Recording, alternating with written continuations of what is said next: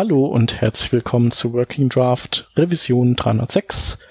Wir sind heute zu viert. Aus dem festen Team hätten wir einmal den Hans. Hallo. Dann den Stefan. Hallo. Meine Wenigkeit den Shep. Und dann haben wir noch einen Gast da, und zwar den Manuel. Hallo.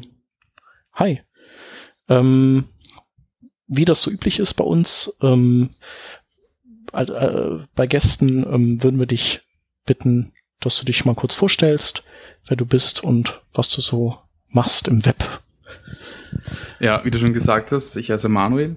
Ich bin Frontend-Developer aus Wien und ich arbeite als Freelancer und äh, ich beschäftige mich hauptsächlich mit ähm, aktuell mit Accessibility und alles, was damit zu tun hat, mit äh, Progressive Enhancement.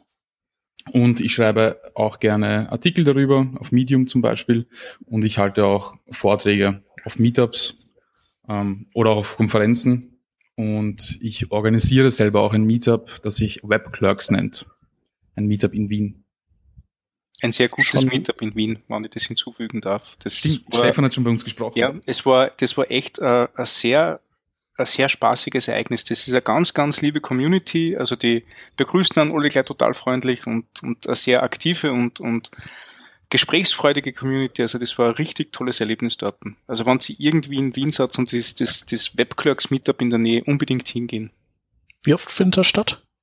Nochmal? Alle sechs Wochen circa, also fünfmal im Jahr. Wir machen im Sommer eine Pause, weil es einfach zu heiß ist und auch zu ja. heiß für uns ist einfach, nicht nur für die Gäste. Aber fünfmal ja. im Jahr in Wien und aktuell haben wir Pläne auch in andere Städte zu gehen. Vorerst mhm. mal in Österreich und dann kann man weiterschauen, aber ja, fünfmal ja. in Wien.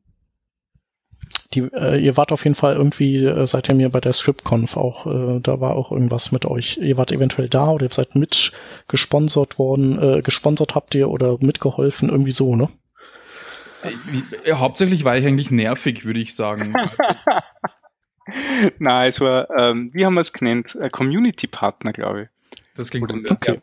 Irgendwie sowas, ja. Also die, die, die Webclerks haben für, für unser Skript sehr viel Wirbel in Wien gemacht, für wir sehr, sehr dankbar waren. Und dann haben wir umgekehrt für die Webclerks auf der Konferenz sehr viel Wirbel gemacht. Genau. Ähm, und, und Sticker verteilt und erwähnt und solche Sachen, äh, weil es eben so, erstens, weil sie über Haufen sind und zweitens, weil es äh, wirklich super Unterstützung seit dem ersten Tag gegeben hat. Also ich habe mich ja. da einfach ungefragt spontan eingemischt in die, in die Promotion von dem Ganzen, weil es für mich so die erste qualitative Konferenz in Österreich war, die ich gesehen habe, zumindest was das Liner betrifft. Ja, Dankeschön. Nee, finde ich auch super. So Community sich gegenseitig unterstützen und so, das ist schon eine super Sache. Da kann es nicht genug von geben. Das stimmt. Sehr geil. Ja, und äh, wir haben gedacht, weil das ja dein Steckenpferd ist, dann, dass wir auch so ein bisschen äh, über Accessibility reden.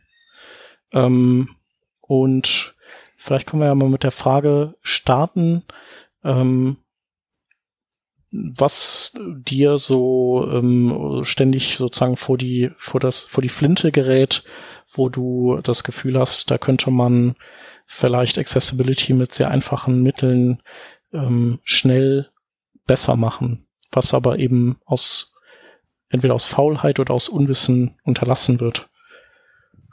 Da würde ich gern kurz ein bisschen ausholen. Selber würde ich mich jetzt als nicht unbedingt als Experten bezeichnen, weil ich erst seit ähm, einigen Monaten mich, mich, in, mich intensiv mit Accessibility beschäftige. Ähm, warum ich das tue, hat auch einen ganz guten Grund. Ich war auf einer Konferenz und da habe ich Developer ähm, über Accessibility sprechen hören und ich war auf einer Accessibility-Konferenz tatsächlich. Und die haben das in einem Ton gemacht, der einfach nicht sehr motivierend war. Also die haben ähm, sozusagen alle, die sich nicht mit Accessibility beschäftigen, irgendwie schlecht dargestellt. Und ähm, das ist diese Wiener Konferenz, die immer da oben in der obersten Etage von irgendeinem so Turm stattfindet, oder? Könnte sein, könnte auch eine andere gewesen sein. Okay, gut. Auf jeden Fall hat mir das nicht gut gefallen und ähm, das hat mich persönlich mal motiviert, ähm, anderen etwas über Accessibility zu erzählen. Und die andere Sache war, dass ich gemerkt habe, dass einfach viele Menschen, unter anderem auch Studenten, die ich unterrichte und Studentinnen, ähm, nicht wissen, welche Bandbreite eigentlich Accessibility hat, dass es dann nicht nur um etwas Medizinisches geht, sondern einfach grundsätzlich um die Erreichbarkeit von Websites, also dass man Websites grundsätzlich oder Web-Apps von mir aus auch grundsätzlich mal erreichbar macht für so viele Menschen wie möglich. Und viele wissen eben auch nicht, dass es da ganz einfache Tricks gibt und dass man auch sehr viel machen kann, ohne einen Screenreader beispielsweise zu verwenden. Und eben diese Grundlagen wären allein schon mal, dass man HTML versteht und kann und die richtigen Tags kennt und auch richtig anwendet. Das ist so mal die absolute Grundlage. Für viele wird es irgendwie mh, selbstverständlich klingen. Die werden sagen, ja, okay, gut, man muss HTML können, um im Web zu arbeiten. Heutzutage bin ich mir da aber nicht so sicher, ob das wirklich, wirklich alle verstehen und können, äh, HTML und wissen, dass man HTML benötigt. Weil viele und viele einfach den Zugang zu zum Websites machen über JavaScript finden oder über Frameworks und so in das Thema reinkommen und gar nicht ähm, über HTML, also das, was im Endeffekt äh, ausgespuckt wird. Das heißt, das ist so mal so eine Grundlage, die man ähm, lernen kann, um Websites besser zu machen, Headings richtig verwenden. Also H2, H1, H2, H3 und so weiter, die auch ähm, schön strukturiert ähm, verwenden. Ähm, ja, Landmarks zu verwenden beispielsweise. Also all diese neuen Elemente, die uns HTML5 gegeben hat, wie Section, Article, Aside und sowas, also all diese Elemente sinnvoll einzusetzen, Header, Footer und so weiter. Also das, damit kann man schon relativ viel machen. Anstatt einfach nur Diffs zu verwenden beispielsweise. Ja. Siehst du das denn, äh, also siehst, erlebst du das äh, häufig, dass ähm, Header und Footer und Nav und solche Sachen oder Aside nicht genutzt wird auf Webseiten? Ja, ich selber sehe das. Ähm, ich selber sehe das auch vor allem stark im, ich unterrichte, unterrichte seit circa sechs Jahren und auch bei Fragen, Fragen, die ich von Studierenden bekomme, ähm, da geht es oft darum, wann verwende ich ein Div, wann verwende ich eine Section. Und da einfach, ähm, da hapert es einfach ein Verständnis grundsätzlich, ähm, dass Div beispielsweise jetzt eben ähm, hauptsächlich für Styling verwendet wird, wenn ich einen Container brauche, um Elemente zusammenzuführen und dann irgendwie äh, zu bewegen auf der Website beispielsweise. Ähm, ja, oder Dinge, die man auch sehr oft sieht, die auch äh, statistisch sozusagen bewiesen sind, da kann ich einen Link teilen, ist, dass viele statt einem Button ein Diff verwenden. Ja. Also das sind Dinge, die man auf jeden Fall oft sieht. Ähm, Grund dafür mag sein, dass man weniger Default-Styles hat und dementsprechend weniger CSS schreiben muss als bei einem Button. Also das könnte vielleicht ein Grund sein, warum man statt einem ähm, Button ein Diff verwendet. Ja, ich denke auch, dass das damit zu tun haben wird, ja. Unter anderem. Ähm, was ich, das kann ich selber nicht bestätigen, weil ich selber mich nicht sehr viel mit JavaScript Frameworks beschäftige. Aber was ich auch gelesen habe, dass mitunter auch ein Grund sein kann, die, Tutor die Tutorials, die es auf äh, den Websites der Frameworks zu, äh, zu lesen gibt, oder grundsätzliche Beispielcodes, dass die oft einfach Diffs verwenden, anstatt ähm, richtige semantische hm. Elemente, wo sie Sinn machen würden. Das könnte auch ja, ein Grund sein. Diff ist halt das generischste Element, deswegen kannst du damit auch die generischsten Beispiele machen. Ja, was aber zur Folge haben kann, dass eben, dass Menschen falsch lernen, die es vielleicht nicht ja. schon wissen, dass man eine, was ich was H3 verwendet statt einem Diff. Was sind denn, also wir können ja auch äh, gleich nochmal, weil ich glaube, das haben wir auch, ich weiß nicht, ob wir das schon mal gemacht haben oder wenn dann ist lange her, mal darüber zu reden, wofür diese oder wann man diese HTML-Elemente, diese neuen denn überhaupt einsetzt, weil ich glaube, es gibt da ja auch so teilweise so ein bisschen Unsicherheit, ähm, wie oft kann man nav verwenden und wann nimmt man Artikel und wann Section zum Beispiel, solche Dinge. Ähm, also das so, die sind nicht so hundertprozentig klar, habe ich den Eindruck manchmal. Ähm, vielleicht können wir da ja auch noch mal kurz gleich das mal ein bisschen, bisschen noch anreißen, um so da auch, auch ein bisschen den, den Hörern, die das, die da irgendwie auch Schwierigkeiten haben, das nochmal ein bisschen klarer zu machen. Ja, gerne. Grundsätzlich, was man auf jeden Fall dazu sagen kann, ist, dass es halt nicht immer klar ist. Das muss man auch dazu sagen. Es ist nicht so, dass man sagt, okay, zu 100% da, immer Section, zu 100% da, immer Aside. Das ist halt so eine Sache, da muss man sich damit beschäftigen, da muss man probieren, da muss man, ähm, wenn man sich darüber traut, auch in der Spezifikation nachsehen, ähm, oder auf anderen Websites, auf Websites wie ähm, HTML5 Doctor beispielsweise. oder auch einfach nur ähm, in, in fremden Code schauen und dort einfach mal schauen, wie machen die das und wie verwenden die das. Ähm, das ist mal das Erste.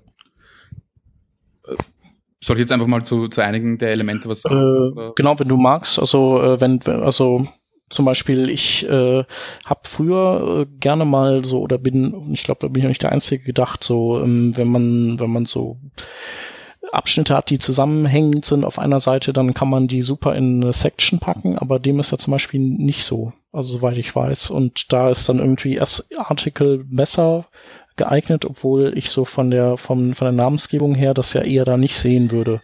Oder ich habe äh, irgendwann auch, ich weiß nicht, ob ich da richtig liege, aber gelernt, dass ähm, eigentlich, dass man nur äh, eine NAV haben sollte auf der ganzen Seite, idealerweise, und nicht äh, alles, was so navigationsartig ist, damit auszeichnen sollte. Aber vielleicht hast du da andere Erkenntnisse oder hast du da andere Ansichten? Ähm, Soweit ich das weiß, kann theoretisch NAV öfter vorkommen.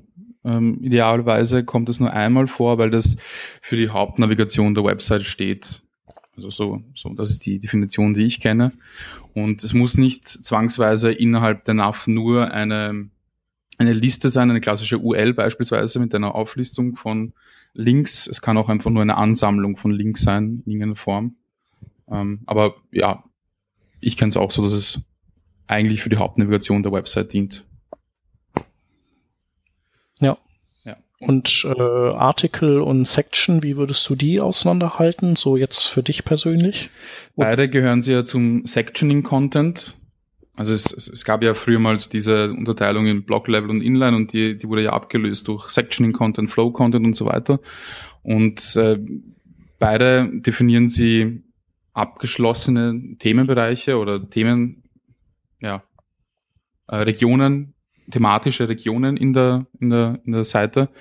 Und Artikel ist etwas, das aus dem Kontext gerissen auch woanders funktionieren könnte. Also eben sowas wie ein Blogpost. Ein Blogpost könnte ich auf einer Website haben, könnte ihn aber auch ähm, in einem Feedreader haben und er würde trotzdem funktionieren. Oder einen Tweet, der funktioniert in, in der Twitter-App, würde aber genauso auch ähm, irgendwo in einem Footer in einer Website funktionieren.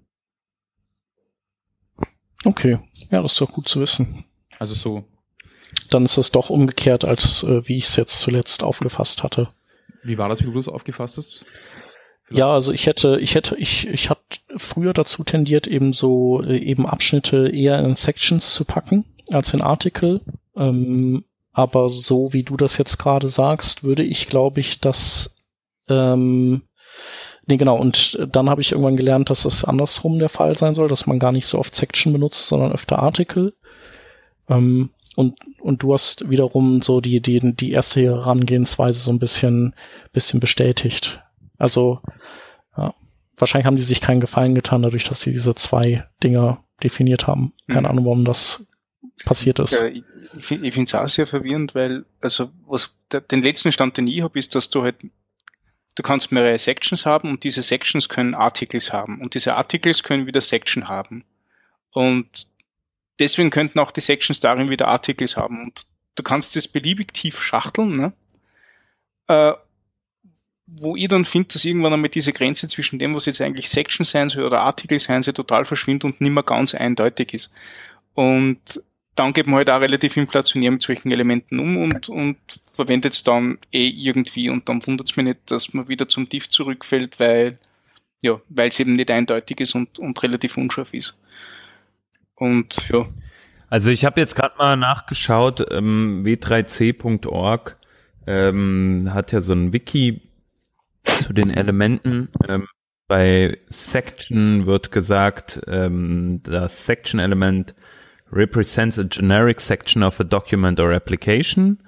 Was ist der, also wo verwendet man es? A section in this context is a thematic grouping of content. Beispielsweise ein Chapter, Tapped Pages in einem Tapped, in einer Tapped äh, Dialog Box, Numbered Sections of a Thesis. Also wenn man beispielsweise einen Artikel schreibt äh, auf seinem Blog und dort mehrere ähm, Teilbereiche hat, kann man diese einzeln äh, in Sektionen unterteilen. Und mehrere Widgets von einem Dashboard? Ähm, ja, das könnte man theoretisch auch sagen. Tapped Pages mhm. in a Tapped mhm. Dialog Box, das würde ich jetzt so in diese Richtung verorten. Ähm, hier wird auch noch das Beispiel genannt, a website's homepage could be split into sections for an introduction, News Items und Contact Information, was ja genau in diese Kerbe mhm. schlägt, nämlich die Unterteilung von genau diesem Content. Genau. Gehen wir jetzt mal weiter zum Thema Artikel. Ähm, dann wird beim Artikel gesagt, ist auch wieder, es repräsentiert wieder ein Teil, eine Sektion von einem Content. Ähm, und der, und warum oder wie man es verwenden sollte, ist entweder ein Forum, Forum-Post, ein Magazine-Artikel, ähm, Newspaper-Artikel, Blog-Entry, User-Submitted Comment. Ähm, also ein, ein Article ist wirklich etwas, wo wir auch, sage ich mal, vom, vom deutschen Wort her, wie wir es verstehen, das vielleicht eher als Artikel verstehen. So zumindest hier die, die Definition äh, im Wiki von W3C.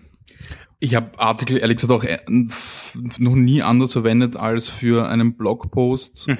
oder eben, wenn ich mir ähm, über eine API äh, sowas wie ein Tweet oder ähnliches geholt habe. Also da habe ich mhm. das auch Artikel verwendet. Ähm, ja. Wo ich auch Artikel verwende, auch wieder vom deutschen Wort Artikel, nämlich in einem Shop. Ähm, das habe ich schon mhm. öfter gemacht, dass ich ähm, sowohl auf der Product Listings Seite, also sozusagen eine Kategorieseite, ähm, dort einen, einen einzelnen Artikel als solchen gekennzeichnet habe, äh, mit einer, mit einem Article äh, Element und genauso auch auf der ähm, Produktdetailseite analog zu einem Blogpost auch einen Artikel verwendet habe. Mhm. Und ähm, ich muss jetzt nochmal genau nachgucken, wie das aussieht. Äh, da bin ich mir nicht 100% sicher. Schema.org, ähm, die, die Plattform von unter anderem Google beispielsweise und anderen Suchmaschinen, wo so ein paar Best Practices zu Microdata oder ja, allgemein äh, Mikroinformationen, haben wir es, glaube ich, irgendwann mal hier im Podcast genannt, ähm, beschrieben werden. Und da gibt es ja auch einige Beispiele, ähm, wie so ein, so ein Artikel aussehen kann. Ähm, und ich meine, da auch des Öfteren schon mal Artikel gesehen zu haben, aber das kann ich jetzt nicht 100 Prozent äh, belegen und auch jetzt in meiner schnellen Recherche nicht finden. Mhm. Vielleicht noch kurz zu deinem Beispiel oder zu deinem Kommentar, Stefan. Auf der, in der Spezifikation sehe ich gerade ein Beispiel von einem Artikel. Und da ist in dem Artikel ein Header drinnen, weil mhm. Header hat ja grundsätzlich so einleitenden, einleitende genau. Inhalte. Dann folgt direkt darauf ähm, eine Reihe von Absätzen und dann eine Section. Und in der Section sind zum Beispiel die Kommentare drinnen. Mhm. Die sind wiederum geordnet in einer OL. Ja, die natürlich semantisch durchaus zum, zum Artikel gehören, nicht? Die Kommentare zum Artikel gehören zum Artikel, klarerweise. Hm. Genau. Die könnten aber auch in einem Aside drin sein. Die könnten auch in einem Nein, Quatsch, ich mache jetzt hier nur, ich verwirre uns. Ah, ja, aber das ist ja, das ist ja immer das Ding mit Accessibility äh, und Elementen nicht. Es könnte aber rein theoretisch auch woanders rein. Ne? Ich denke, wenn man sich, wenn man schon mal so weit ist wie wir jetzt, dass man sich da äh, zehn Minuten Gedanken drüber macht, ist man schon mal sehr weit, weil, ähm, ja. weil eben, wenn man nicht das generische Diff verwendet, dann ist es schon mal ganz gut. Mhm. Ja, ich glaube, das ist wirklich das Entscheidende. Ein Beispiel, oder das für mich so ein bisschen ähm, die Augen geöffnet war, dass ich äh, herausgefunden habe, dass man mit einem Screenreader ähm, über Landmarks äh, navigieren kann. Das bedeutet, dass ich mit dem Screenreader nicht zwangsweise die Inhalte von oben nach unten lese, sondern dass ich über Shortcuts von einem Landmark zum anderen springen kann. Das heißt, ich kann, indem ich äh, eine Taste drücke oder indem ich mir eine Liste ausgebe, kann ich direkt von Header zu, zur Suche springen oder zu einer Section oder zum Footer. Und wenn das schon Sinn macht, dann hat man wahrscheinlich die Website ganz gut aufgeteilt. Also wenn ich sozusagen dann in dieser Ausgabe eine Liste bekomme von den Hauptbereichen meiner Website und ich kann so navigieren, dann macht es wahrscheinlich Sinn. Dann habe ich das womöglich richtig gemacht. Und ob das eine jetzt Artikel ist oder Section, wird nicht so das Riesenproblem sein. Ja, da kann ich auch nochmal ein Video teilen, wo man das sieht, wie das aussieht, wenn man über Landmarks navigiert. Ja, gerne. Äh, kannst ja, kannst du ja gleich irgendwie oder postest ins Trello rein und dann packen wir es auf jeden Fall in die Shownotizen. Mhm. einen äh, größeren Punkt, den ich immer wieder interessant finde bei Access, wenn es um das Thema Accessibility geht, sind natürlich Formulare. Ähm, also Inputfelder. Auch da hat man ja schon vor längerer Zeit einige neue Inputtypen hinzubekommen, beispielsweise E-Mail und so weiter. Habt ihr da irgendwie Tipps, die jetzt nicht offensichtlich sind, ähm, was man da machen kann, um die Accessibility zu erhöhen? Also da fängt es für mich persönlich auch wieder bei den Grundlagen an, dass man weiß, dass es äh, das Label-Element gibt, dass man die Eingabefelder mit den Label-Elementen verbindet. Ähm, entweder seit HTML5 durch Nesting oder eben durch das For- und das ID-Attribut. Ähm, damit macht man schon mal sehr viel richtig. Und das nächste ist, dass man vielleicht auch mal versucht, das Formular mit der Tastatur zu verwenden, also mit ähm, dem der Tabulator-Taste oder Shift-Tab, um zurückzugehen und den Pfeiltasten und zu schauen, ob da die Reihenfolge passt. Speziell dann, wenn man mehrere Radio-Buttons hat beispielsweise oder Checkboxen und die vielleicht nicht untereinander angeordnet sind, sondern irgendwie nebeneinander, ob da auch die Reihenfolge Sinn macht. Also das sind so mal die grundlegendsten Dinge, die man sich ansehen kann. Ja, was ich noch gelernt habe, ist, dass, äh, dass wenn man diese Sternchen hat, für äh, ist äh, quasi äh, zwingend auszufüllen, dass man dass man das dann äh, auch noch äh, sozusagen in Spans packt, wo dann ein Titel dran ist, wo das nochmal so drin steht.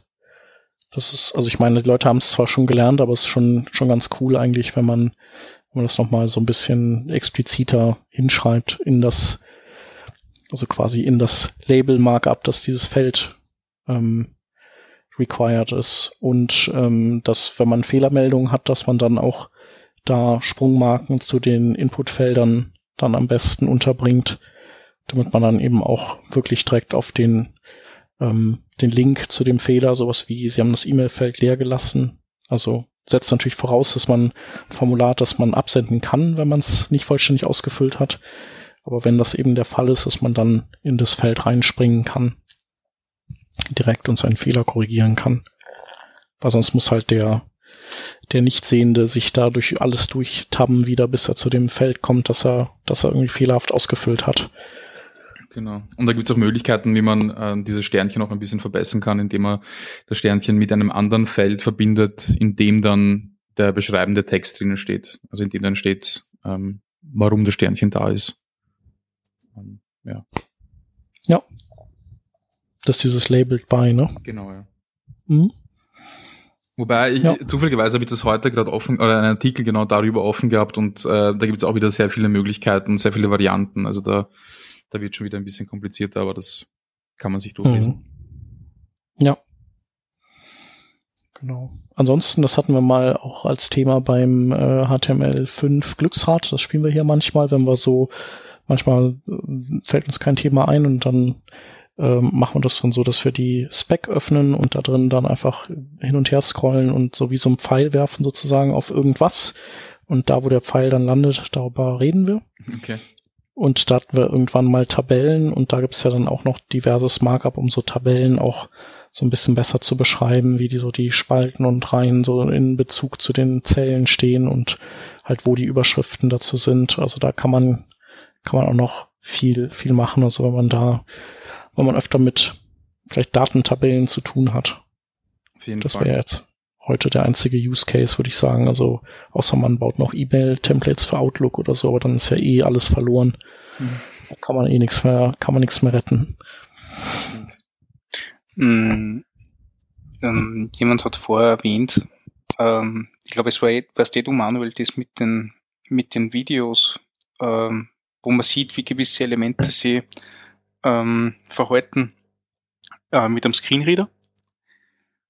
Ähm, hast du das Video gemacht oder, oder gibt es da eine Serie davon? Weil ich stelle mir hier und da vor, dass das gar nicht so dumm wäre, wenn man, also es ist jetzt ein bisschen ironisch, wenn, wenn ich als Entwickler sehe, was das tatsächlich jetzt für einen Effekt hat, äh, wenn ich gewisse Auszeichnungen mache.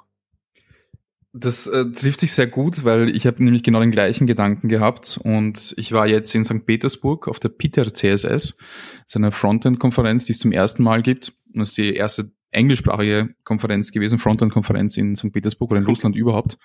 Und ähm, dafür habe ich, da habe ich natürlich auch über Accessibility gesprochen und das Thema war eben genau dieser ähm, Impact auf verschiedenste andere Teile oder Aspekte einer Website oder wie wirkt sich ähm, wie wirken sich Headings auf für Screenreader-User beispielsweise und das habe ich natürlich auch optisch äh, veranschaulicht.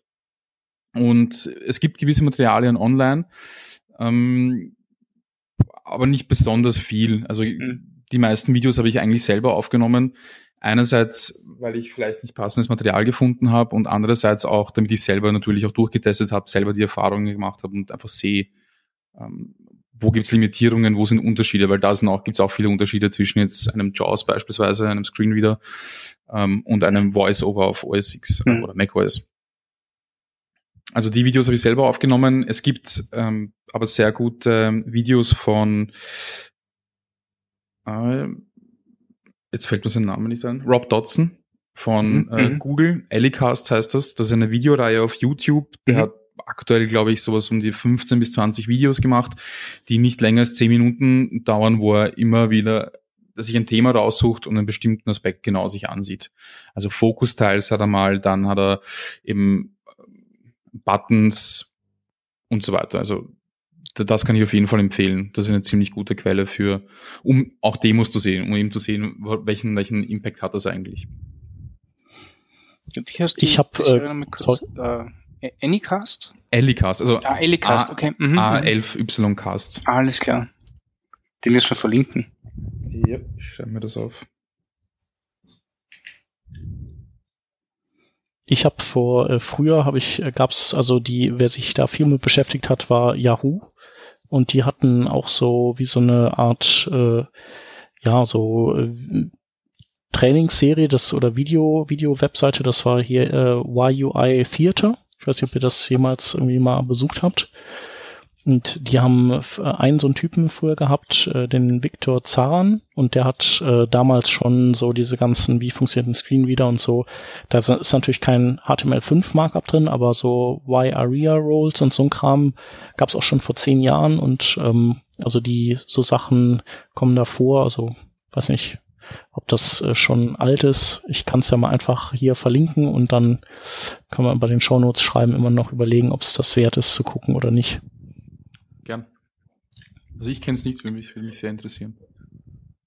Habe ich gerade ins äh, Trello-Board noch reingepackt. Ja. Eine, Sonst eine, noch irgendwas? Ja, Achso, eine Sache, die ich, Entschuldigung, äh, die ich äh, noch vielleicht, die ich auch in dem ähm, Vortrag gezeigt habe, die ich ähm, ähm, die ich mir angesehen habe, ist das äh, Lang-Attribut, das äh, Language-Attribut, das man verwenden kann, um die äh, natürliche Sprache eines Dokuments zu definieren.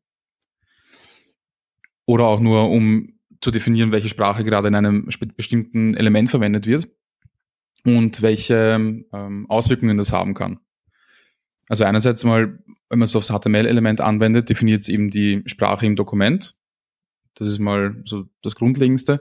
Und wenn man es dann beispielsweise mit einem Screenreader liest, dann wird je nach Screenreader das Dokument auch in der entsprechenden Sprache vorgelesen, beziehungsweise mit der einer entsprechenden Stimme vorgelesen. Das heißt, wenn ich jetzt einen Text auf Englisch habe und ich habe beim Language-Attribut äh, Deutsch definiert, dann wird es auch mit einem deutschen Sprecher auf Deutsch ausgesprochen.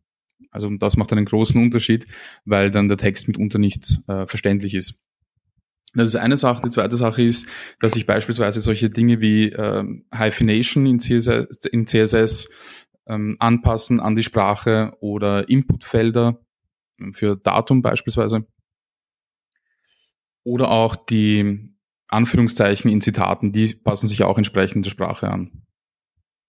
Also da hat man gleich verschiedenste Bereiche, die ähm, nicht nur für Accessibility wichtig sind, sondern auch für User Experience in irgendeiner Form.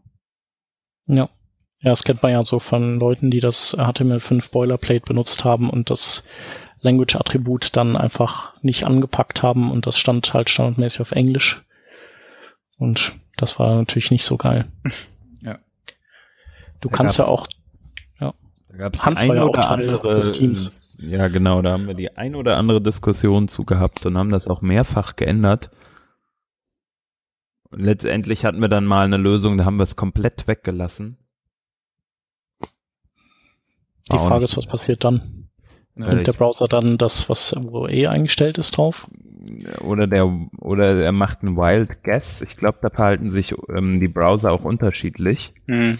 Ähm, das muss ich tatsächlich jetzt nochmal nachgucken, habe ich schon wieder vergessen. Ich glaube, dass es standardmäßig einfach Englisch ist. Unabhängig von der Sprache, aber ich bin mir nicht zu 100% sicher. Aber ich glaube, dass ich das gelesen habe irgendwo.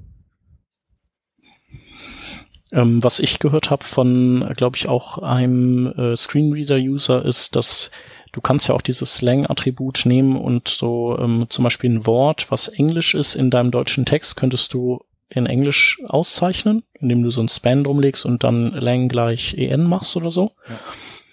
Ja. Ähm, und ähm, das hatte ich früher so für eine gute, so sagen wir mal, so ein, dass man das so macht oder wenn es geht, dass man es so macht, ähm, äh, also gelernt, aber der meinte, das wäre nervig, weil der Screen wieder dann immer umschalten muss und für so ein Wort wäre das jetzt irgendwie nicht so lohnenswert und geht den, den, den Screenreader-Usern eher auf den Senkel, also soll man das für ein Wort ruhig weglassen.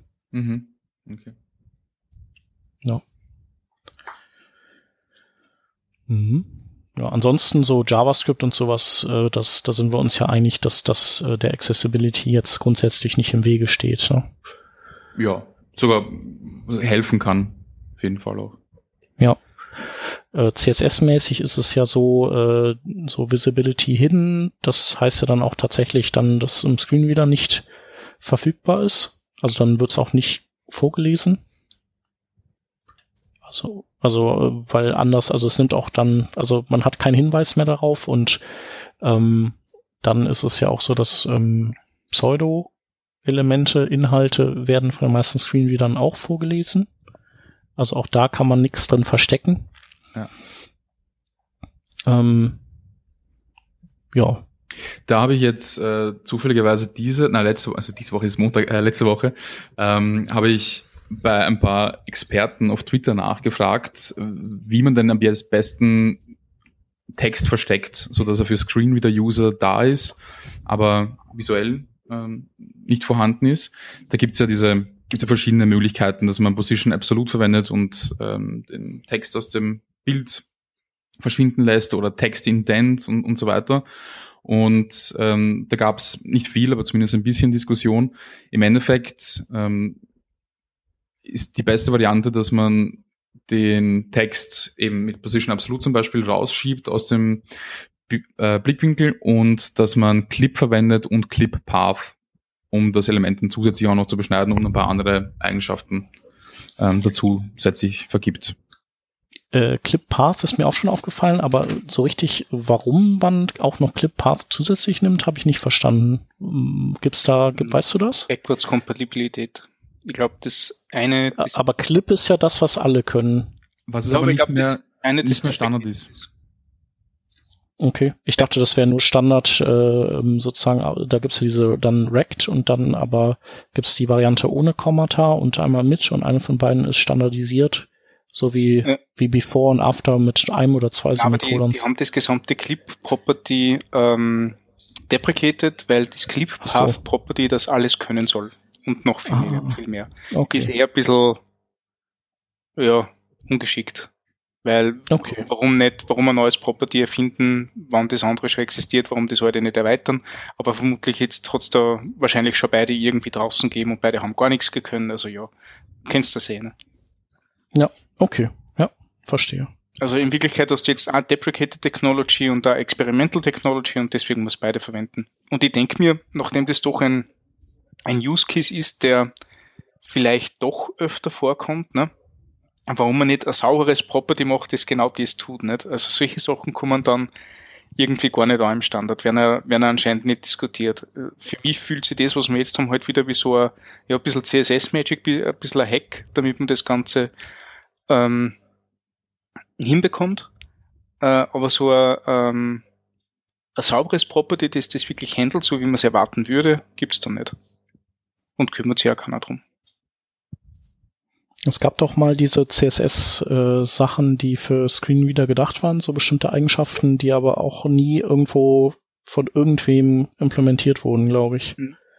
Ja. Da sind halt keine Dollar drin in diesen Properties. Ja. Tja, so ist das. Ähm, ja, sonst noch irgendwelche Punkte, wo, wo ihr sagt, so mit einfachen Mitteln äh, viel Accessibility-Potenzial liegen gelassen? Was ist mit so Altattributen von Bildern? Wie würde man, also, ähm, also man braucht das Altattribut ja zwingend äh, immer. Also und wenn wenn es Präsentat Präsentationsbilder sind, dann dann lässt man es halt einfach leer. Genau.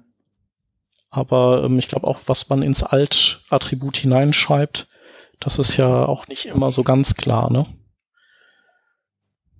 Also ist dann wahrscheinlich eher so ein Redakteursding. Aber letztlich geht es ja darum, dass man darin mehr oder minder detailliert beschreibt, was in dem Bild zu sehen ist und nicht, ähm, also also manchmal wird das, wird da auch anderer Text reingeschrieben, aber wenn, wenn das jetzt ein Foto mit ähm, vier Webentwicklern ist, äh, die gerade Bier trinken, dann sollte man das halt da auch reinschreiben.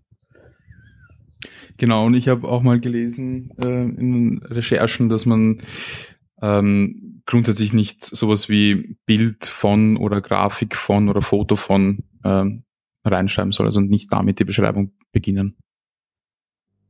Weil es der Screenreader schon selber macht oder die meisten Screenreader anscheinend. Ja. Mhm. Ja, noch so eine Sache, die man, die, die, ähm, über die ich ganz gerne rede, ist einfach mal versuchen, eine Website ohne Maus zu verwenden. Ähm, ganz, ich muss ganz kurz weg. Sorry. Ja. Da kann ich ja kurz nochmal übernehmen, weil mir fällt bei Mausbedienung ein, da gibt's ja dann, äh, es gibt ja die Outline, die so Früher beim IE waren uns ja so gepunktet um mhm. äh, fokussierte Elemente und bei den anderen Browsern ist das ja so ein blauer, ein blaues äh, Rechteck. Und das wollen ja dann oft die Designer nicht haben. Und da macht man ja Outline None oder sowas und dann sind die Outlines weg. Und das ist ja dann für die Keyboard-Bedienbarkeit doof. Mhm. Ähm, und es gibt wohl jetzt, äh, gibt jetzt ein, äh, neue ähm, ja, Pseudo-Klasse, die heißt ähm, Focus Ring. Mhm. Und die wird von den Browsern auf Elemente gelegt, in dem Moment, wo man ähm, die mit der Tastatur annavigiert. Also sonst nicht. Also wenn du mit der Maus die Seite bedienst, dann hast du das nicht. Aber wenn du mit der Tastatur navigierst, dann schon. Und das ist dann sozusagen das Beste aus beiden Welten, weil du kannst dann diese Focus Ring ähm, Pseudoklasse stylen mit einer Outline oder sonst irgendwas, was dir so beliebt, um eben zu kennzeichnen, dass dieses Element gerade den Fokus hat. Und das ist dann eben auch nur sichtbar für die ähm, Tastaturnutzer und die Designer und die Mausbenutzer, die sehen das halt dann nicht und sind mhm. alle super happy und zufrieden. Ja, das ist eigentlich witzig, weil das ist öfter Use Cases, wie man es annehmen würde. Ne? Also ich kann mich ja. damals in meiner Agenturzeit an so viele unendliche Diskussionen erinnern, äh, warum das gut und wichtig ist, dass dort jetzt diese dumme gestrichelte Linie im IEX, was auch immer, mhm. auftaucht. Ne? Und jeder wollte es weg haben, nicht? Und ich habe das aber früher auch für einen Bug gehalten, als ich es noch nicht gerafft habe, wofür das gut ist. Ja, also ich habe irgendwie... Das wäre halt so der Scheiß IE. Also ich habe es irgendwie, ich habe gemerkt, das Ganze tritt dann auf, wenn du, also wir haben ja damals so komische Prozesse gehabt, das wir CR gehabt haben, nicht, wo du zuerst ein Design machst, dann machst du eine Template-Implementierung, wo du nur einmal einen HTML-Click-Dummy anschaust und später gehst du auf, äh, auf Implementierung in einem CMS oder was auch immer. Ne? Also so ein richtig schöner Wasserfall und der, der ganz unten ist, der kriegt das ganze Wasser ins Genick. Und ähm, bei dieser Stage, wo man nur getemplated hat, da hat man natürlich leere Links reingetan, weil man hat ja nicht irgendwo, man hat ja noch keinen Content gehabt, warum äh, sollte man dann was machen. Und da klickst natürlich hin und wenn du nur hinklickst und da ist aber nichts dahinter, also nur Hash oder, oder keine Ahnung, JavaScript Void oder was auch immer, dann geht der Browser nicht auf die nächste Seite und deswegen hast du halt dann dort diese, diese, diese Stricherlinie. Sonst fällt dir das eh nicht auf. Nicht? Das heißt, die meisten Sachen wären alle erledigt gewesen, wenn wir gleich mit echtem Content gearbeitet hätten. Und dann hätte, hätte es nie wer gesehen, dass das irgendwie wichtig oder unwichtig wäre. Aber ja. Aber ja, also Fokusring klingt eigentlich recht sauber. Da gibt's auch eben bei Ellicast eine Folge genau über Focus Ring, da redet Rob Dodson darüber, weil es eben un äh, relativ neu ist und noch nicht implementiert in keinem der Browser, soweit ich weiß. Aber es gibt eine JavaScript-Lösung aktuell, also ein Polyfill, das man mal durchtesten kann, wo man auch Feedback geben kann. Cool. Ja, habe ich auch schon benutzt. Funktioniert super. Ja, das muss ich mir echt angucken. Das ist wirklich, das klingt alles total gut. Uh, und der, der, der Prefix ist das Ganze im Firefox, sehe ich gerade. Seit Version 4. Der Mods Focus Ring. Mhm. Wow. Und noch eine Sache, die es gibt, ist Focus Within, wo man nicht ein Element selektiert, das aktuell im Fokus ist, so, sondern ein Elternelement, das Kindelemente hat, die fokussiert werden. Also ich könnte zum Beispiel, wenn jetzt ein Inputfeld im Fokus ist, könnte ich die Form rundherum selektieren. Aha. Ja. Ja, ich glaube, das ist gedacht für ähm, so Dropdown-Menüs, die quasi bei Fokus, also eigentlich ja bei, bei Maus per Hover aufgehen und dann auch aufbleiben, wenn man, solange man quasi im aufgeklappten Menü sich bewegt. Aber mit Tastaturnavigation geht das ja nicht. Darum musstest du früher ja immer noch quasi ein JavaScript ähm, Fallback bauen für Tastaturbedienbarkeit. Und das hast du halt mit diesem Focus Within äh, Ding nicht mehr. Also weil du, du das Menü dann tatsächlich weiterhin aufbleibt, also quasi das Elternobjekt es weit, bleibt weiter aufgeklappt, wenn man sich innerhalb des Elternobjekts äh, weiter bewegt. Also der Fokus vom Elternobjekt weggeht, aber eben innerhalb der, der Kind-Elemente weiterhin sich befindet. Also das wäre jetzt, glaube ich, so der primäre Use Case dafür. Genau. Okay, Wobei ich nicht weiß, ob diese Aufklappung ist noch. Ja. Genau. Dann haben wir noch einen Punkt, ähm, so ähm, der betrifft dann die Frage, wie sieht das bei so ähm, Web-Applikationen aus? Also wenn es weggeht von so klassischen Webseiten, die Content hosten, den, den man liest, äh, den man so pa eher passiv liest und wie das ist eben, wenn man, wenn man wirklich Anwendungen im Web hat, die man bedient, ähm, da, da steigt ja die die Hürde und so, da muss man schon, schon ein bisschen tiefer in die Accessibility-Trickkiste greifen, damit das auch alles funktioniert. Ja, ähm, da habe ich persönlich noch relativ wenig Erfahrung, aber das ist eine Sache, die ich mir ansehen möchte, gleich in Kombination mit ähm, etwaigen JavaScript-Frameworks. Also das ist so mein Plan für die nächsten Wochen und Monate. Ja, Finde ich auch total gut, weil ähm, da gibt's eigentlich ja nur die, die Marcy Sutton, die, so, die mhm. das so ein bisschen genau, macht. Speziell mit Angular, soweit ich weiß. Genau, also, aber sonst ähm, finde ich, gibt's, also es gibt halt viel dieses ähm, für so klassische Webseiten, so das Know-how, das findet man mal immer mal wieder überall, auch so ein bisschen verstreut. Auch hier der ähm, Hayden Pickering, der hat ja auch so viele so äh, Use Cases abgebildet, die auch schon so ein bisschen appiger werden, teilweise so, so Tabs äh, und Akkordeons und so. Aber ähm, trotzdem gibt's keinen, der aus diesem SPA-Bereich kommt und der, also von der sich der Accessibility von dem, von der Ecke nähert. Es gibt halt eher die Leute, die halt von dem traditionellen Webbereich kommen und versuchen irgendwie äh, so SPAs zu verstehen und Accessibility da so ein bisschen als Thema auf den Tisch zu bringen, die aber dann selber einfach keine SPAs bauen und darum, darum kein so ein Praxiswissen äh, einbringen können. Mhm. Ähm, da gibt's ja dann so äh, Themen wie Area Life Regions, die einem sozusagen quasi automatisch Bescheid geben, wenn sich Inhalte ändern, aber da ist halt auch so die Frage nach dem richtigen, nach der richtigen Dosis und dem richtigen Umgang, wann sollte man was zur Live-Region machen, wann nicht. Dialoge sind ja auch interessant, dass man da irgendwie, wenn man da durchtappt, dass man innerhalb von so einem Dialogfenster dann auch bleibt und nicht da rausfliegt und so. Ja. Ja, bei den Live Regions, da habe ich mich ein bisschen damit beschäftigt. Ähm, Das war auch so eine Sache, weil so, so richtig straightforward war das dann auch nicht. Also vor allem das zu testen in unterschiedlichen Screenreadern, ähm, vor allem wenn dann auch ein bisschen CSS im Spiel ist. Das heißt, wenn jetzt diese Regions von Haus aus mal versteckt werden mit None, was passiert dann? Funktioniert es dann? Funktioniert es nicht? Ähm, wie du richtig gesagt hast, wann, wie, was mache ich mit diesen Live Regions? Also wann wird der Text vorgelesen? Unterbreche ich den Sprecher, also den, äh, die Stimme, die, die vorliest, oder warte ich, bis sie fertig ist? Also es gibt, glaube ich, einige Dinge, die zu beachten sind. Aber das, das geht dann schon sehr weit. Ich denke, das ist einfach diese grundlegenden Dinge, wenn man die schon mal beginnt, äh, damit schon mal beginnt, sich zu beschäftigen, ein bisschen darauf achtet, versucht mit Keyboard eine Website zu bedienen, versucht zum Beispiel JavaScript-Komponenten zu verwenden, die accessible sind, dass man das einfach als Requirement mit reinnimmt und nicht nur hm, irgendwelche sonstigen Features, sondern dass einfach Accessibility muss gegeben sein, dann macht man schon mal sehr viel. Aber sicher, da ist auf jeden Fall eine Lücke in dem Web-App-Bereich, wenn man das so nennen will.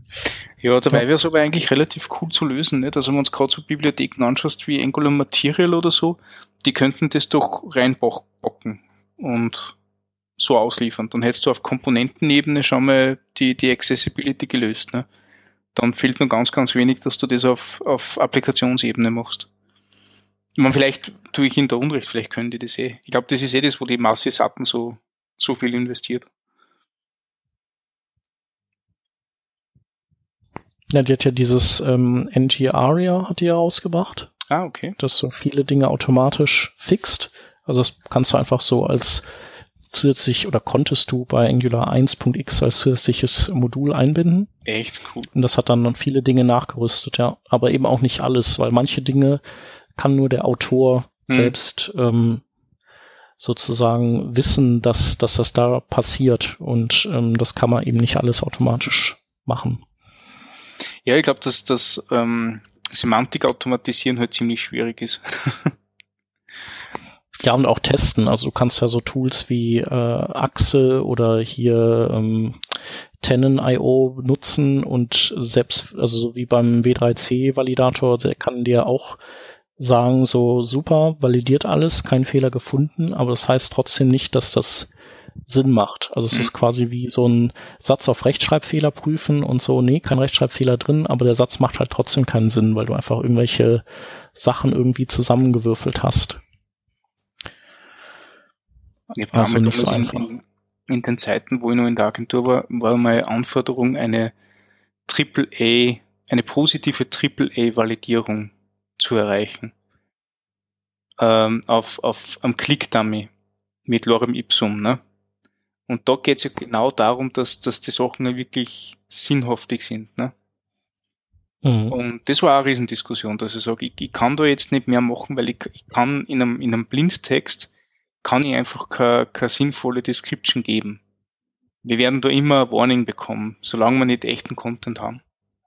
Und äh, ich glaube, ähm, es ist eh so wie der Manuel äh, eingangs gesagt hat, nicht? also du kannst die technischen Sachen, die kannst du relativ schnell, relativ gut in den Griff bekommen. Mit, mit ein bisschen am, am Bewusstsein für das Ding. Aber wenn es dann in, in, in Content geht und in, in tatsächliche äh, äh, Applikationen oder, oder, oder Website-Releases, da wird's dann lustig. Also da, da brauchst du dann echt viel Verständnis für dem, was dort angeht. Und das ist halt das. Das ist halt auch ein Team-Ding. Äh, also ja. der Designer muss halt wissen, was so was so gute Schriftgrößen sind, was Kontraste sind und so, dann muss der, der den Content schreibt, der muss halt ähm, wissen, dass zum Beispiel vielleicht auch User äh, so ähm, vereinfachte Sprache brauchen ähm, und entsprechende Inhalte machen. Der Videoschnittmensch, der muss gucken, dass dass er äh, irgendwie Untertitel hat für die Videos. Also das kann man gar nicht zufriedenstellend nur aus der Technik bedienen. Und dann, wenn man das alles gemacht hat und man übergibt das einem Kunden, dann und der kriegt das alles nicht hin und versaut alles, dann ist das halt auch alles für die Katz. Mhm. Und AAA, das äh, bezieht sich auf hier die WCAG, ne, also die mhm. Web äh, Content Accessibility Guidelines. Da kann ich mir gar nicht vorstellen, dass man ein Dreifach A schaffen kann, äh, wenn man nur die Technik richtig hinkriegt. Da sind ja auch so quasi so weiche Tests dabei, sowas wie äh, lesen jetzt den Text und äh, wenn, stellen Sie sich vor, Sie wären drei, würden Sie den dann immer noch verstehen, so ungefähr. Ja, da gibt's ja ganz, äh, ich habe leider vergessen, wie das, ähm, wie diese Guidelines heißen. Also da gibt's ja so einen Ratgeber, der halt auch wirklich total auf das Texten geht. Äh, nicht nur für, für, für drei, also für, für, für Jugendliche, sondern du zielst vor allem auf, auf ältere Menschen und Menschen mit Migrationshintergrund ab, ähm, die halt einfach äh, komplexe deutsche Sätze nicht verstehen können. Äh, und äh, da war ja mal beim Kunden damals, äh, wir, wir haben wirklich versucht mit Design und Technik äh, stark zu punkten, dass wir sagen, wir haben wirklich eine, eine barrierefreie Webseiten, die ist gut strukturiert. Wir schauen sehr auf, auf HTML-Elemente, dass die äh, sauber sind, dass die Sinn ergeben, äh, dass interaktive Sachen sauber strukturiert sind, dass wir gut auf Kontraste schauen, auf Schriftgrößen etc. Und gescheitert hat es tatsächlich dann bei den ähm, witzigerweise Blindtexten, also jetzt nicht Lorem Ipso-Style, sondern, sondern ähm, Dinge, die wir, die wir schon mal vorgetextet haben für eine Startseite oder für einen möglichen Blogartikel so, ähm, weil die einfach nicht diesen Guidelines entsprochen haben. Und wenn es dann gesehen hast, was dann tatsächlich rausgekommen ist bei dem Ding, merkst du warum. Also das sind Sätze mit maximal fünf, sechs Wörtern. Und also wirklich äh, kurz, prägnant, leicht zu erfassen, äh, damit du die Aufmerksamkeit dann sofort wieder auf den nächsten Satz legen kannst. Und das hat man auch, war ein bisschen so, so ein ähm, Schuppen von den Augen-Effekt, wo man dachte, okay, es, es, es geht halt da tatsächlich nur um viel, viel, viel mehr als wie Design und, und Technik. Ich suche jetzt die Seiten. Ja. Ist das was vom äh, W3C gewesen auch selbst? Nein, nein, das war, das war, ähm, ähm, das war was anderes. Das hat jetzt nichts mit W3C deswegen zu tun gehabt, sondern weil die das, diese Guidelines auch über sämtliche äh, äh, Radiowerbung, Fernsehwerbung, Printwerbung etc. gestülpt haben. Nicht? Ähm, mhm.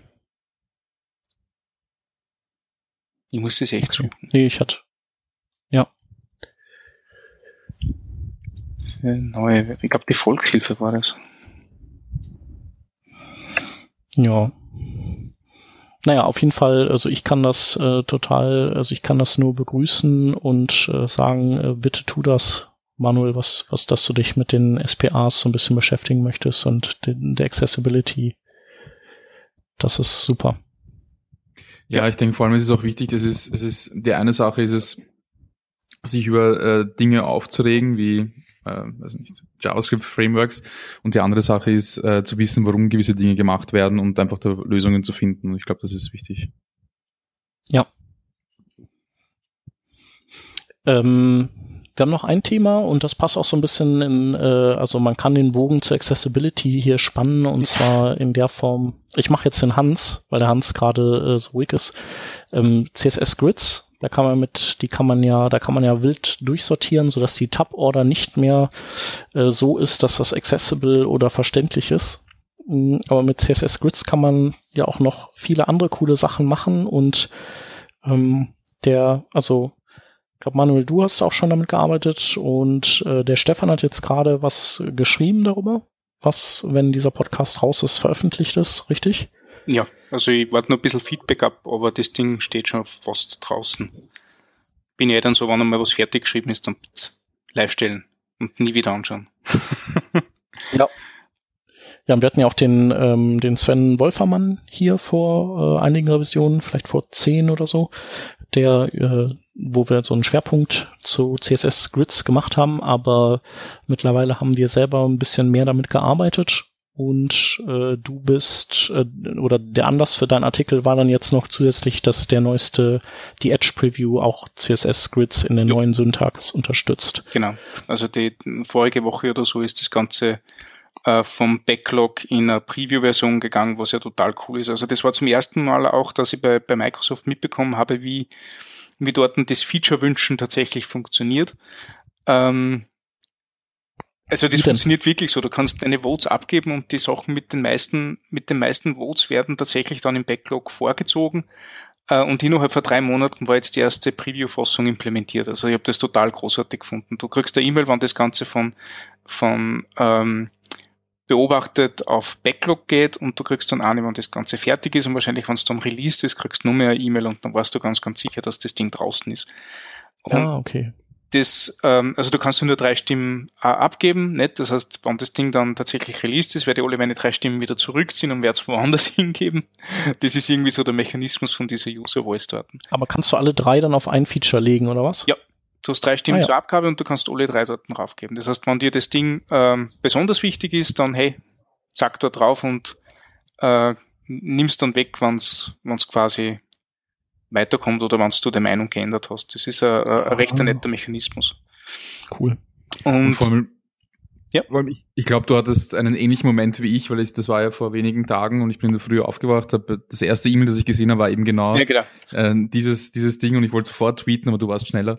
es, ist, es ist auch, man freut sich dann auch, wenn man dann einfach sieht, ja. okay, da passiert was, die machen da was, die, die äh, investieren und die ähm, nehmen das auch ernst und tun da was, das ist schon cool. Ja, na, das stimmt. Also ich äh, weiß nicht, ob es an der Zeitverschiebung liegt oder so, aber das war immer sieben Uhr morgens, nicht? Das war immer das Erste, was du dann siehst. ist schon ziemlich lässig. Ja, genau. Und das hat mich zum, also hat mich zum, zum, habe ich zum Anlass genommen, dass ich ein bisschen drüber schreibe. Äh, ich wollte dann nicht den, den zehnten äh, Grid Layout Basics Guide schreiben, weil das Ganze ähm, gibt's ja, gibt's ja auch schon zu Genüge und viel, viel besser, als wie das je könnte. Also gerade die, die Sachen, die die Rachel Andrew auf, auf Grid by Example veröffentlicht, die sind irrsinnig gut. Und da gibt's auch sehr ähm, gute, einfach verdauliche 5-Minuten-Videos, wo immer so ein kleiner Ausschnitt ähm, präsentiert wird. Das kann ich sehr empfehlen. Ich habe mir gedacht, ich möchte das Ganze eher ein bisschen auf einem Meta-Level vielleicht äh, begutachten, weil mir aufgefallen ist, wie äh, Flexbox nur mehr tiefer begutachtet habe für den Unterricht, den ich mache, ähm, dass das Flexbox und Grid Layout äh, sehr, einen sehr wichtigen Unterschied zu, ähm, zu den Layout-Methoden haben, die wir bis jetzt gehabt haben. Also wobei ich auch dazu sagen muss, die Layout-Methoden, die wir bis jetzt gehabt haben, vor Flexbox und Grid Layout, sind ja per se keine Layout-Methoden, das sind halt nur irgendwelche äh, Textausrichtungsmethoden, die wir ähm, missbraucht möchte ich jetzt nicht sagen, aber so stark verbogen haben, dass wir damit Layout machen können. Also richtiges Layout hat es ja bis vor Flexbox eigentlich nie gegeben. Ähm, und man merkt es vor allem deswegen ganz stark, wenn man so, wenn man jetzt Floats oder, oder Display Inline Block verwendet, äh, dass das Ganze immer auf Elementlevel passiert. Das heißt, das eine Element, das du möchtest, dass sie, das in einer Reihe ist oder, oder wie auch immer, ähm, das definierst du direkt beim Element und du hoffst dann, dass alle anderen Elemente rundherum nach ähnlichen Spielregeln arbeiten, damit das Ganze noch auch was gleich schaut. Und bei Grid Layout und Flexbox ist das umgekehrt. umgekehrt. Du definierst das Layout bei einem Container-Element und die Kinder passen sich nachher diesem, äh, diesen Regeln an. Das heißt, du definierst ein Regelwerk, ein System, ähm, sagst, du hättest gern entweder, also bei Flexbox, du hättest bitte gern den, den, den Platz so und so verteilt, dass alle Sachen an den Enden stehen und genug und gleichmäßig viel Platz zwischen den Elementen sind. Und bei Grid Layout sagst du halt, äh, ich möchte so und so viel Spalten haben, so und so viel Zeilen haben und die, die, ähm, die Elemente sollen die entsprechenden Zellen noch am Standardregelwerk befüllen. Also das heißt, erster Schritt einmal am, am Container-Level ein Schema, ein Pattern festlegen, äh, ein kleines Regelwerk, nachdem sie alle Kinder nachher äh, anordnen. Und dann kannst du erst Ausnahmen machen auf, auf Kinderebene, wo du eben sagst, okay, aber das eine Element ist jetzt doppelt so groß oder ähm, kannst bei der Ausrichtung aus der Reihe oder ähm, ist immer an einer fixen Position, gibt es ja hunderttausend Sachen noch. Also da kann man sehr, sehr flexibel sein. Und das war eigentlich das, was ich, was ich prinzipiell einmal vorstellen wollte damit. Ne? Das zum einen erstens Regelwerk und damit einhergehend dieses Auto-Layouting ähm, ver verkritt, ähm, wo du eben mit diesen Spielregeln sagen kannst, okay, das ist jetzt meine Basisdefinition und der Rest Crit übernimm du. Also wenn ich mehr Zeilen brauche, schmeißt du Zeilen hinzu. Wenn ich mehr Spalten brauche, schmeißt du Spalten hinzu. Je nachdem, wie viele Elemente da sind. Und da kannst du wirklich mit ein paar Mini-Einstellungen, äh, drei Zeilen Code, vier Zeilen Code, was auch immer, äh, echt festes System definieren und der Rest geht in Wohlgefallen auf.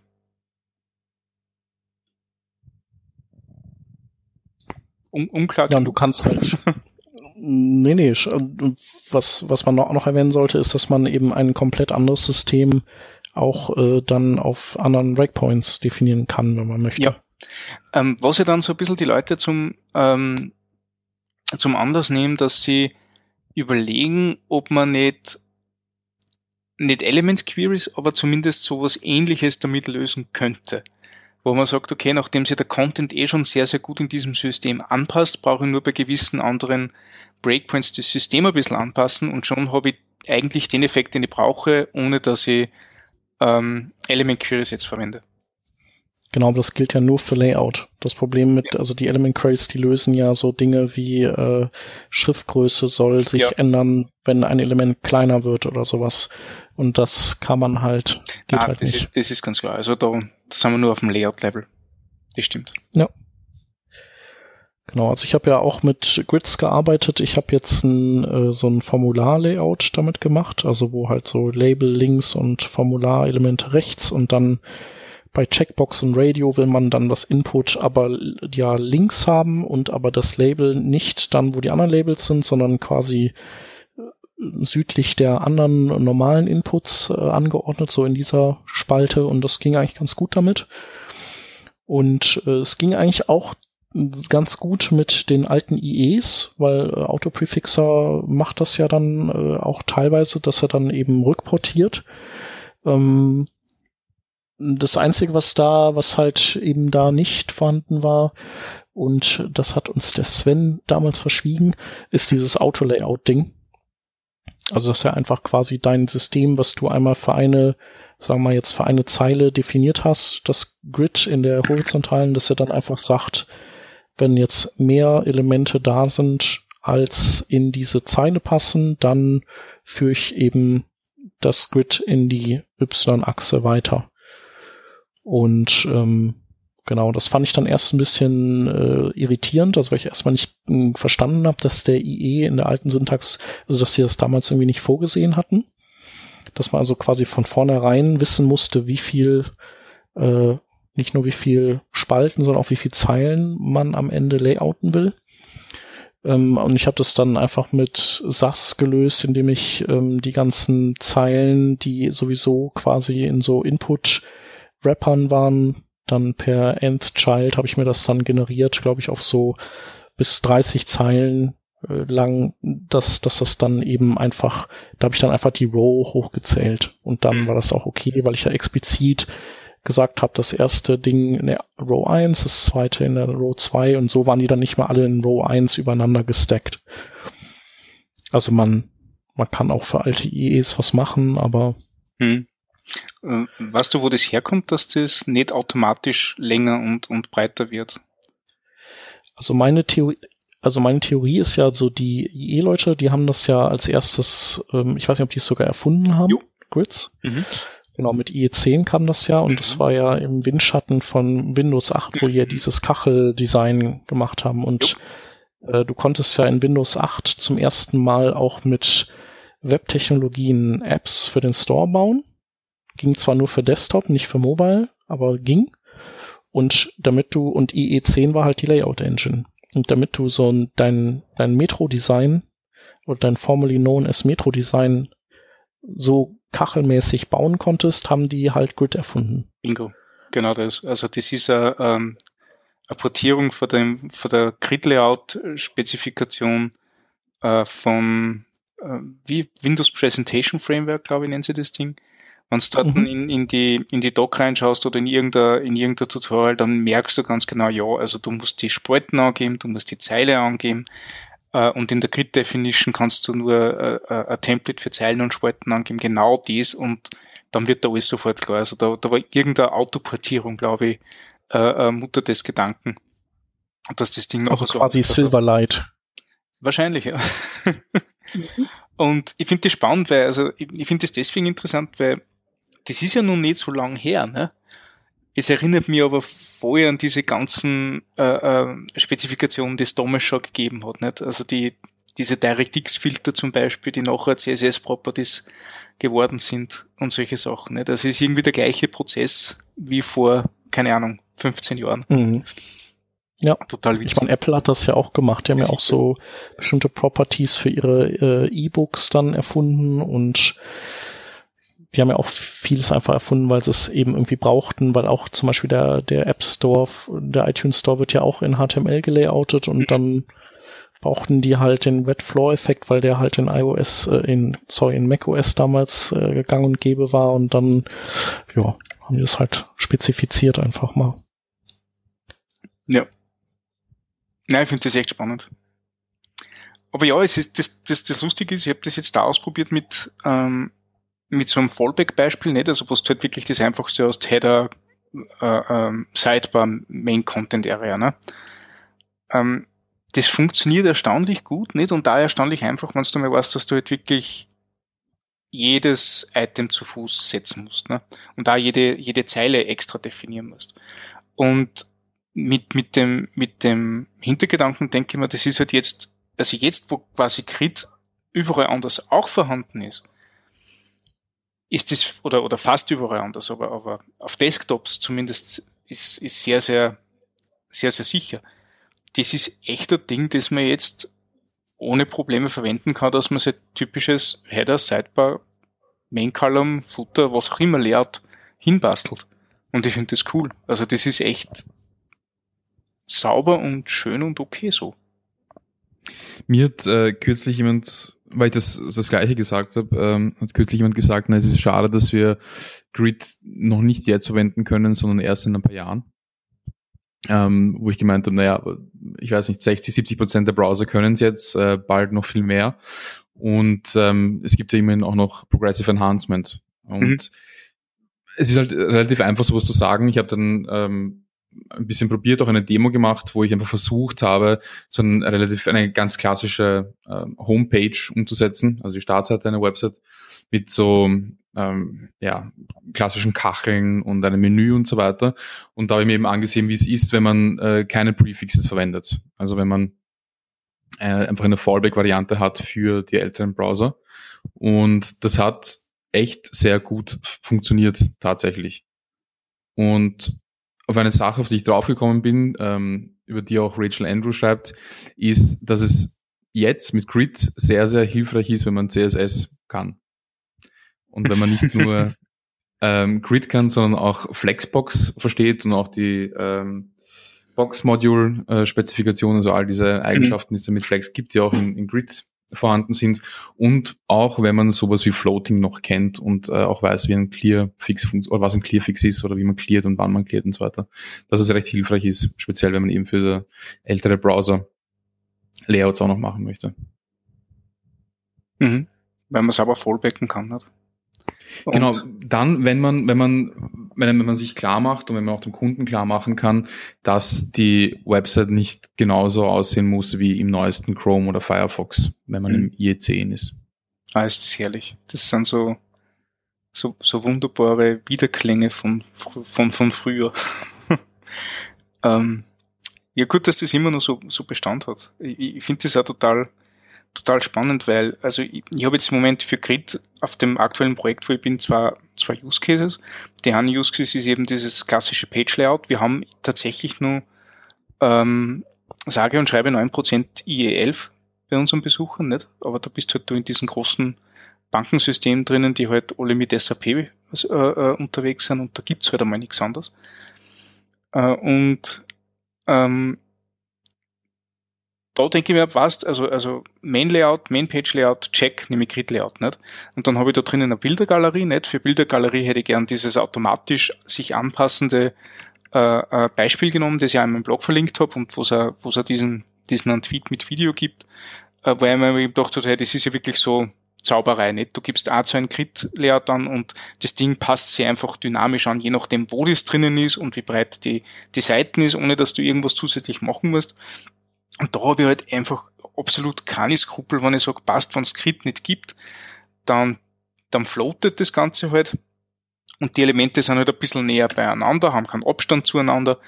Und ja, rennt halt alles ein bisschen eigen und ein bisschen anders. nicht ganz so sauber, aber immerhin noch sauber genug oder, oder ansprechend genug, dass nicht alles tragisch und traurig ist. Ja, bedienbar muss es sein und ähm, auch einigermaßen gut bedienbar. Perfekt muss es nicht sein, also nicht so perfekt wie dann eben äh, mit der Grid-Lösung. Und das Spannende ist ja, dass solche Eigenschaften wie Float oder Display Inline Block oder ähm, Vertical Align, dass die nicht mehr greifen, sobald das Element ein Flex-Item okay. ist oder ein Grid-Item. Mhm. Das heißt, das kannst du ziemlich gut überschreiben, ne? Man muss eigentlich gar nichts ja. machen de facto, weil ich, ja. ich kann jetzt, äh, wenn du deine Galerie hast und sagen wir mal, du hast alle deine, also ich hast, du hast sie in, in LIs drinnen oder in, ja, sagen wir in LIs, dann kannst du die floaten und sobald du der UL äh, Display Flex gibt, dann greift das Float schon nicht mehr. Dann greift schon nur noch Flex. Ach, traumhaft. Und das gilt eben auch eben für, da gibt's auch ein ganz gutes Cheat Sheet von Rachel Andrew natürlich. Das gilt für Display Inline Block, für Display Table Properties, für Vertical Align, für die ähm, Column Eigenschaften, also Column Count und so weiter, was da gibt. Genau. Und dementsprechend, ähm, und zumindest habe ich das in meinen äh, Demos gesehen, die, die ich gemacht habe, braucht man Ad Supports gar nicht so oft, wie man denkt. Mhm. Weil ich kann auch einfach Display Grid angeben, ohne Ad Support, also ohne ein Feature Creator zu verwenden. Und wenn der Browser es nicht versteht, dann wird es einfach nicht, ähm, nicht verwendet, fertig. Und Ad Supports habe ich persönlich jetzt in den Beispielen, die ich gemacht habe, habe ich wirklich nur gebraucht, um solche Eigenschaften wie Width oder Height zu resetten. Mhm. Also dort, wo ich jetzt irgendwas gefloatet habe und explizit eine Breite gesetzt habe, habe ich sie für die Browser, die Grid verstehen, wieder zurückgesetzt, damit es eben flexibel ist. Aber sonst für viel mehr eigentlich nicht. Ähm, die Frage ist, wie sich das Ganze für ähm, IE10, 11 und äh, äh, Edge verhält, wo ja Edge dann quasi mal den Punkt hat, wo er die alte Spezifikation und die neue kann, nicht? Ähm, inwieweit die miteinander konkurrieren. Aber das weiß ich Ich halt glaube, die neue, die kann ja, eigentlich hat ja die gleichen Eigenschaften, nur noch viel mehr. Mhm. Und äh, ja, wenn man, ja, ich, ich glaube. Ist die Default Behavior ist halt ein anderes, ne? Mm, ja, das stimmt wohl. Der, der, der Autoflow ist halt standardmäßig auf, auf Row gesetzt. Das heißt, ja. dass automatisch Zeilen hinzugefügt werden und das hast halt du beim alten Grid-Layout nicht. Ja. Da ist der Autoflow auf nicht existent geschaltet. Mhm. Das könnte dann spannend werden. Aber ich habe leider keine Möglichkeit, dass ich dieses Preview ausprobiere und ich werde es halt dann einfach sehen, wenn es soweit ist. Ich kann es für dich ausprobieren. Bitte. Was ich noch sagen wollte zu Ad Supports ist, ähm, dass äh, das ja leider in IE äh, 10 und 11 nicht zur Verfügung steht und wenn man, also da müsste man dann, also das funktioniert dann eben nicht hundertprozentig, wenn man sich auf Ad Supports verlässt, ähm, außer man würde jetzt IE 10 und 11 dann gar nicht mehr bedienen wollen mit Grids. Was aber auch schade ist, weil die eigentlich ja grundsätzlich schon, schon vieles davon auch können. Die Frage ist eben, wie viele User habe ich tatsächlich und wie, äh, wie, wie, äh, wie sehr zahlt sich der Aufwand aus? Weil wenn es da wirklich nur darum geht und was natürlich auch wichtig ist, dass es, dass die Website grundsätzlich funktioniert, dann äh, komme ich eigentlich ganz gut zurecht mit ähm, älteren Eigenschaften von von früher unter Anführungszeichen und die, die neueren Browser haben dann ähm, eben auch die tollen neuen Features. No. Also wenn man so, so, so denkt und wenn es für einen so passt, dann ist das eigentlich ganz gut. Weil wenn ich jetzt wirklich die Prefixes verwende und äh, jedes Item explizit setzen muss, dann habe ich schon wieder wirklich sehr viele zusätzliche Zeilen und einen ziemlichen Aufwand eigentlich auch, auch wenn es um Wartung dann geht. Ja. Ja, wir können ja die, äh, die Fragestellung, wie man damit umgeht, auch mal an die Hörerschaft stellen, ähm, die die Grids benutzen. Was, wie macht ihr das und was für Erfahrungen habt ihr gemacht? Was funktioniert gut und was nicht? Und interessiert euch IE überhaupt? äh, und äh, wenn nicht, äh, liegt es daran, dass ihr Mac-Benutzer seid oder weil ihr euch äh, das wirklich gut überlegt habt? Ähm, ja, also was. Wäre auf jeden Fall interessant zu hören. Genau. Ich also ich mache halt, sorry, ich mache halt IE gerne, weil ich bin halt Windows-Nutzer, weiß ich kann IE mal schnell hochfahren, angucken und dann debuggen und gut ist. Also ich glaube, dass das auch mhm. natürlich dann so, wenn du den immer zur Hand hast, schnell und das dir nicht wehtut, dann machst du es halt. Dafür gucke ich mir halt nie Safari an. Da hoffe ich drauf, dass es einfach funktioniert. Sehr gefährlich. Gerade bei Safari. Mhm. Ich verwende total gern Browser-Stack. Also ich die, das ist also so eine Diskussion, die was ich oft geführt habe. Das Ding kostet 30 Dollar pro Monat. Ne? Das ist viel zu teuer. Aber ich hab's auch. Findest du? Findest du, dass das ich viel zu teuer ist?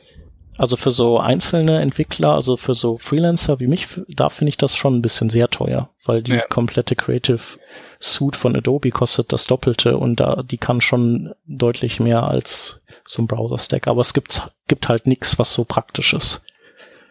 Die Creative Suite kann sowas wie Browser Stack? Nee, aber die kostet 60 ah, okay. äh, Euro mhm. im Monat und da ist halt, da sind drei Millionen super fette Tools drin. Mhm. Ja, gut, so gesehen. Das stimmt. Ich denke mir aber, also, also ich habe damals ein Frontend-Team mit zehn Leuten gehabt bei der einen Agentur, wo ich war. Das wäre da schon drinnen gewesen und das hätte uns sehr, sehr viel Arbeit erspart. Ja, für eine um, Firma macht das auch total ja. Sinn. Und wir haben sie jetzt, wo ich jetzt bin, haben wir es sehr, sehr bald gekauft und das, das ist jeden Cent wert.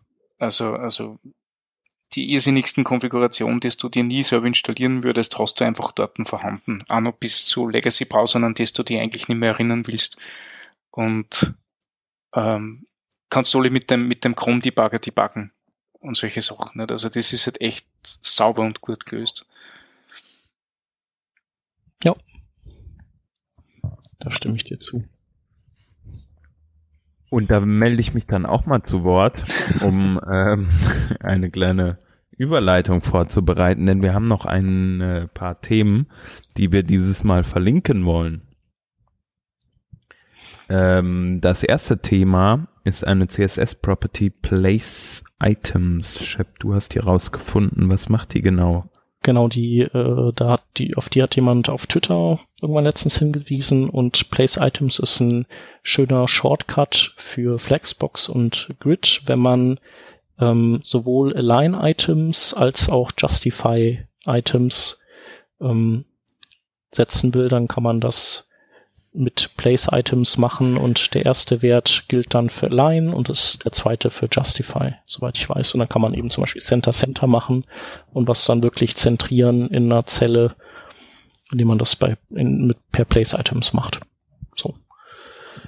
Geht genau. aber aktuell nur in Firefox, oder? Oder geht das auch schon? Äh, gute Frage. Gucke ich gleich mal nach. Hab, habt hier die MDN-Seite auf und was sagt die? Die sagt, hast recht. Naja, dann, dann halt nicht. Schade. Aber bald bestimmt auch in jedem anderen Browser. Ja, bis die Folge rauskommt. Aber das, da, da, ist mir etwas aufgefallen, wie ich mir Grid angesehen habe. Und äh, das Box Alignment Module, heißt das so? Ja, ich glaube. Ähm, da gibt's ja Justify Content Space Evenly. Das gibt's in Grid.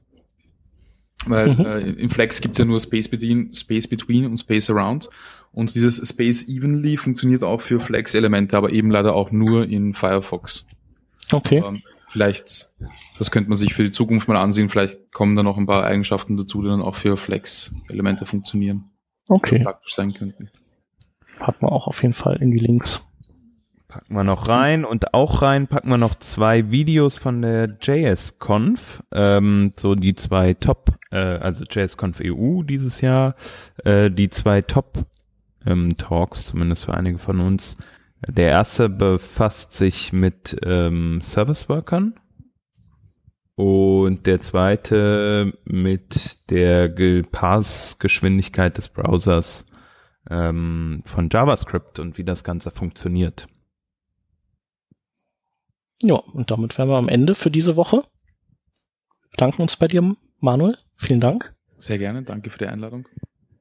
Und ja, äh, wenn die Hörer Fragen oder Anmerkungen haben, gerne kommentieren oder uns oder auch einzelne von uns auf Twitter einfach anschreiben und dann antworten wir.